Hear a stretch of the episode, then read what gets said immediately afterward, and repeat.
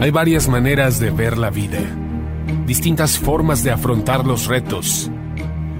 Cada palabra y acción tiene un resultado. Crisis o cambio. Imposibilidad u oportunidad. Derrota o victoria. Destino o decisiones. Culpabilidad o responsabilidad.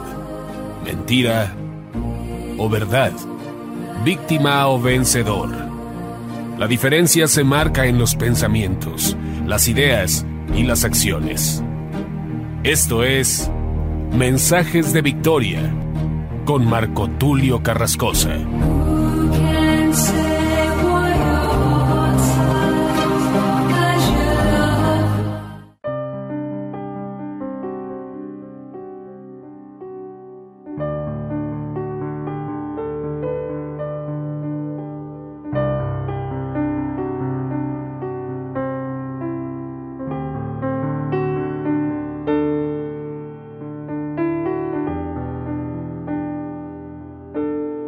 ¿Qué tal amigos? Qué gusto saludarles nuevamente a través de la radio, a través de internet.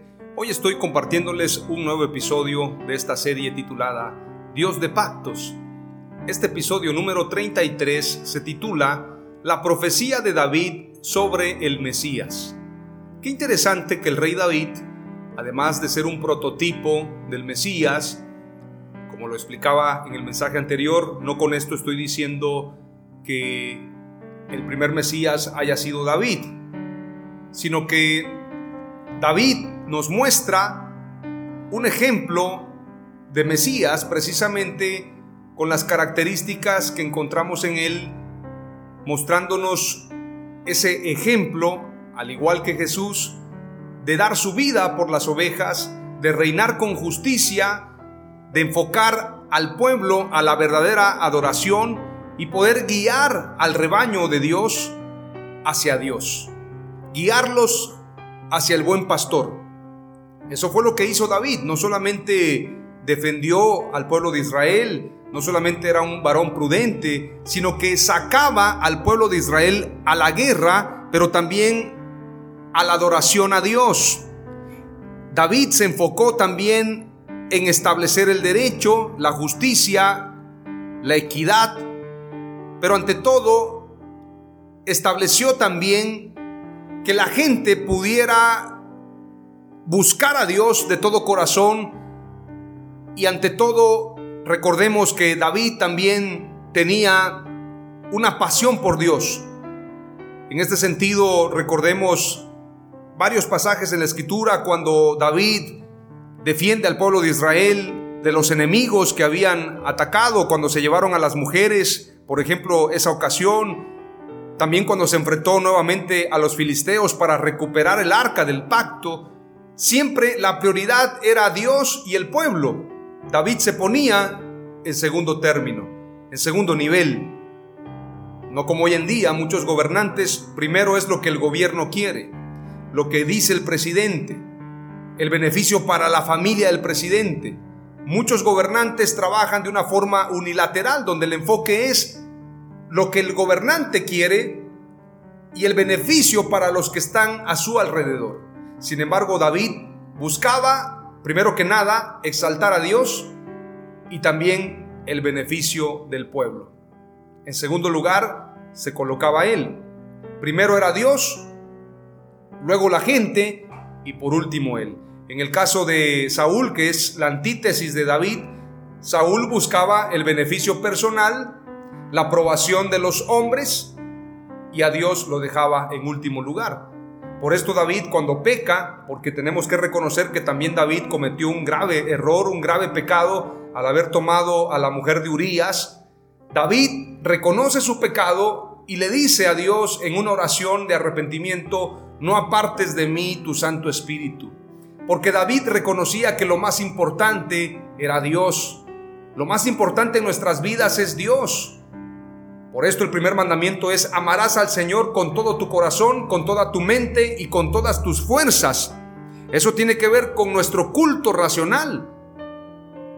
Por esto cuando la gente dice vamos al culto, y lo compartía en un mensaje anterior, La gente piensa que es ir a adorar a Dios, cantar alabanzas, cantar cánticos, llevar un pandero, danzar.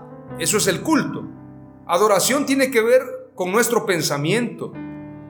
Por eso Jesús también declara, este pueblo de labios me honra, pero su corazón está apartado de mí. Porque lo más importante es el corazón en la adoración. La adoración es un estilo de vida.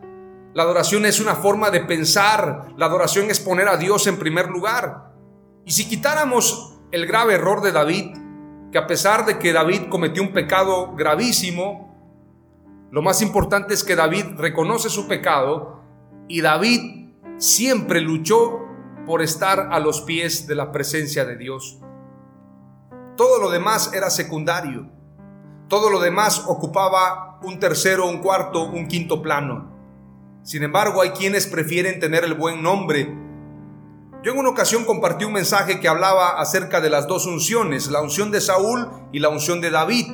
La unción de Saúl fue en un frasco, pero la unción de David fue en un cuerno. Esto representa muerte. El frasco representa algo rápido, algo express, pero el cuerno representa muerte, la muerte de un animal para poder utilizar el cuerno. Y esto también representa un sacrificio. Hay una unción que viene de manera express, pero hay una unción donde se paga precio. Esa unción tiene que ver con la búsqueda, buscar el rostro de Dios. En cambio, Saúl no buscaba el rostro de Dios, sino buscaba el favor del pueblo. Si pudiéramos decir por qué David era conforme al corazón de Dios, única y sencillamente es porque David daba su vida por las ovejas. Precisamente en eso se caracteriza un buen pastor. El buen pastor su vida da por las ovejas. Por esto cuando Natán lo exhorta, le dice, había un hombre que tenía muchas ovejas y había uno que tenía una sola. Y vino aquel que tenía muchas ovejas y le quitó la pequeña ovejita que él cuidaba. Entonces, con esa explicación, con esa parábola, llega al corazón de David, un hombre que amaba las ovejas, pero había cometido un error muy grave por haberse fijado en Betsabé, seguramente una mujer muy hermosa. Quiero imaginarme que era una mujer muy hermosa que David cometió una gran locura de cualquier manera, no justificamos esto, no estoy haciendo una apología del pecado, pero estoy reconociendo que David cometió un grave error. Sin embargo, su corazón de dar la vida por las ovejas, eso es lo que marcó la diferencia para ser un hombre conforme al corazón de Dios. Por eso la escritura también dice que en los últimos días Dios levantará pastores conforme a su corazón. Pastores que no vayan por el salario, pastores que no se enfoquen a su denominación, pastores que no se enfoquen al éxito personal, pastores que le den prioridad a las almas. Por esto cuando Jesús le preguntó al apóstol, ¿me amas? Sí, Señor, te amo, apacienta mis ovejas. Porque la manera de mostrar el amor a Dios es dando la vida por las ovejas. Jesús también declaró, no hay mayor amor que este, que uno ponga su vida por sus amigos. De eso se trata el ministerio. Y precisamente David da una profecía acerca del Mesías, porque David tenía un enfoque mesiánico, un enfoque de Dios, un enfoque de pastor de ovejas, un enfoque de inclinarse a Dios, un enfoque de guiar al pueblo hacia Dios. Y, por eso David tuvo especiales momentos con el Espíritu Santo. Y en esos momentos profetizó. Veamos lo que dice la escritura y es importante señalar que David vivió aparentemente en los años 1040 y 966 antes de Cristo. Reinó en Judá entre el 1010 y 1006 antes de Cristo y sobre el Reino Unido de Israel entre el año 1006 y el 966 antes de Cristo. Es decir, mil años antes, David estaba profetizando acerca del Mesías. Ezequiel 37:24 declara, mi siervo David será rey sobre ellos, y todos ellos tendrán un solo pastor. Andarán en mis ordenanzas y guardarán mis estatutos y los cumplirán. ¿De qué se trata esta profecía? ¿Decir que David va a regresar a reinar? No. Cuando se menciona a David, se está hablando del reino mesiánico, del reino del Mesías, de Yeshua HaMashiach. Veamos lo que declara Hechos capítulo 2 en el primer discurso del apóstol Pedro lleno del Espíritu Santo. Verso 14 declara la escritura. Entonces Pedro, poniéndose en pie con los once, alzó la voz y les habló diciendo, varones judíos y todos los que habitáis en Jerusalén, esto os sea notorio y oíd mis palabras. Ustedes ya conocen el pasaje cuando les dice, no están llenos de mosto, sino que se está cumpliendo la palabra profética del profeta Joel. Estoy parafraseando el pasaje. Ahora vamos a ver lo que dice el verso 21 en adelante. Dice la escritura, después de que el apóstol Pedro les da un mensaje acerca de las señales del profeta Joel. Verso 21 dice, y todo aquel que invocar el nombre del Señor será salvo. Varones israelitas, oíd estas palabras. Jesús Nazareno, varón aprobado por Dios, entre vosotros con las maravillas, prodigios y señales que Dios hizo entre vosotros por medio de él, como vosotros mismos sabéis. A este, entregado por el determinado consejo y anticipado conocimiento de Dios, prendisteis y matasteis por manos de inicuos crucificándole. Luego dice más adelante en el verso 36. Bueno, voy a leer desde el verso 25, porque desde el verso 25 comienza a hablar acerca de David. Y dice, al cual Dios levantó, suelto los dolores de la muerte, por cuanto era imposible que fuese retenido por ella. Porque David dice de él, veía al Señor siempre delante de mí, porque está mi diestra, no seré conmovido. Por lo cual mi corazón se alegró y se gozó mi lengua, y aún mi carne descansará en esperanza. Porque no dejarás mi alma en el Hades, ni permitirás que tu santo vea corrupción. Me hiciste conocer los caminos de la vida, me llenarás de gozo con tu presencia. Varones hermanos, se os puede decir libremente del patriarca David, que murió y fue sepultado, y su sepulcro está con nosotros hasta el día de hoy pero siendo profeta y sabiendo que con juramento Dios le había jurado que de su descendencia en cuanto a la carne levantaría al Cristo para que se sentase en su trono, viéndolo antes. Es decir, David lo vio antes. Mil años antes David había visto al Mesías. Viéndolo antes, habló de la resurrección de Cristo, que su alma no fue dejada en el Hades, ni su carne vio corrupción. A este Jesús resucitó Dios de lo cual todos nosotros somos testigos. Así que exaltado por la diestra de Dios y habiendo recibido del Padre la promesa del Espíritu Santo, ha derramado esto que vosotros veis y oís. Porque David no subió a los cielos, pero él mismo dice, dijo el Señor a mi Señor, siéntate a mi diestra, hasta que ponga tus enemigos por estrado de tus pies. Sepa pues ciertísimamente toda la casa de Israel que a este Jesús, a quien vosotros crucificasteis, Dios le ha hecho Señor y Cristo. Al oír esto se compungieron de corazón y dijeron a Pedro y a los otros apóstoles, varones hermanos, ¿qué haremos? Termino con lo que dice el verso 38. Pedro les dijo, arrepentíos y bautícese cada uno de vosotros en el nombre de Jesucristo para perdón de los pecados y recibiréis el don del Espíritu Santo Voy a leer el verso 39 también, me gusta, y dice, porque para vosotros es la promesa y para vuestros hijos y para todos los que están lejos, para cuantos el Señor nuestro Dios llamare. El llamado de salvación no es solamente para judíos, es para todos. Y el bautismo debe ser en el nombre de Jesucristo. Como dice la Escritura, un Señor, una fe, un bautismo. En el libro de los Hechos encontramos bautismos para judíos y para gentiles y todos fueron en el nombre de Jesucristo, porque en ningún otro hay salvación. No hay otro nombre bajo el cielo dado a los hombres en quien podamos ser salvos. Es en el nombre de Jesús. Y David profetizó acerca del Mesías, acerca de este reinado, acerca de la salvación. Es notable que algunas palabras de los salmos hablan literalmente de Cristo, hablan literalmente del Mesías, podemos mencionar el Salmo 22, donde se nos habla acerca de la crucifixión. Veamos lo que dice el verso 7 al 8. Veamos esta descripción poderosa.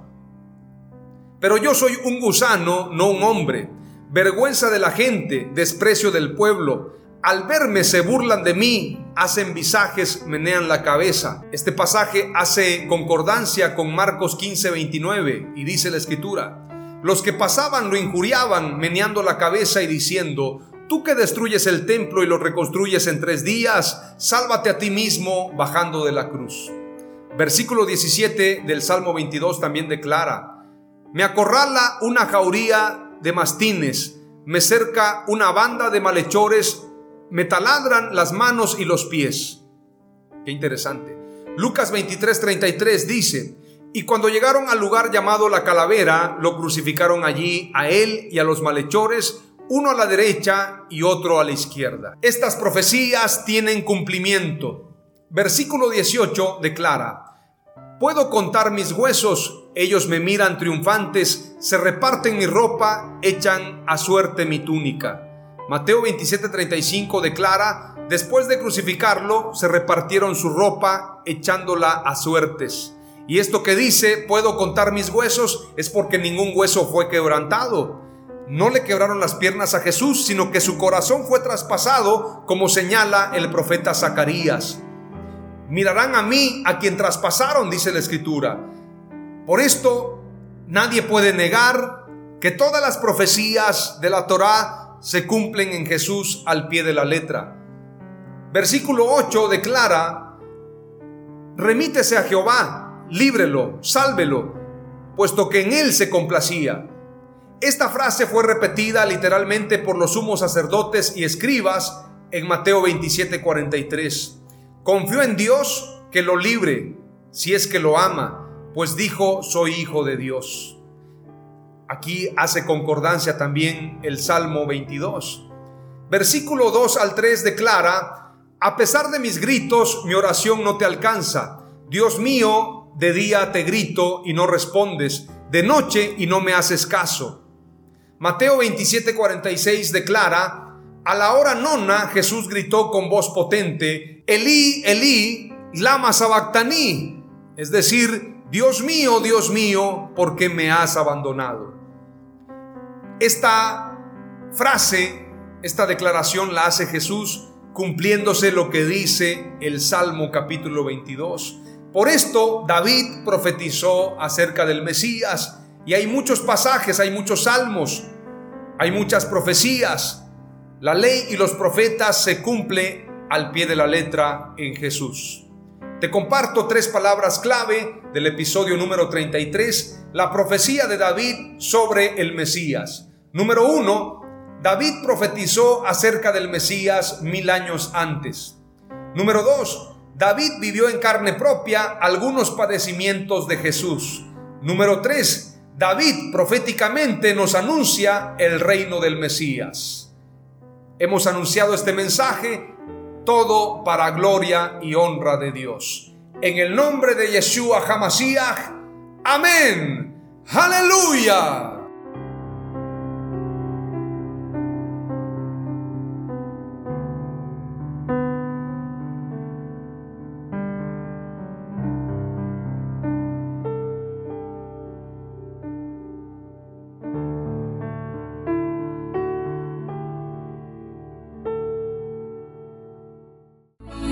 Esto fue Mensajes de Victoria con Marco Tulio Carrascosa. Gracias por escucharnos y seguirnos en nuestras redes sociales. Si deseas invitarnos a tu ciudad, escríbenos por inbox o al WhatsApp 961 66 882 99 961 66 882 99.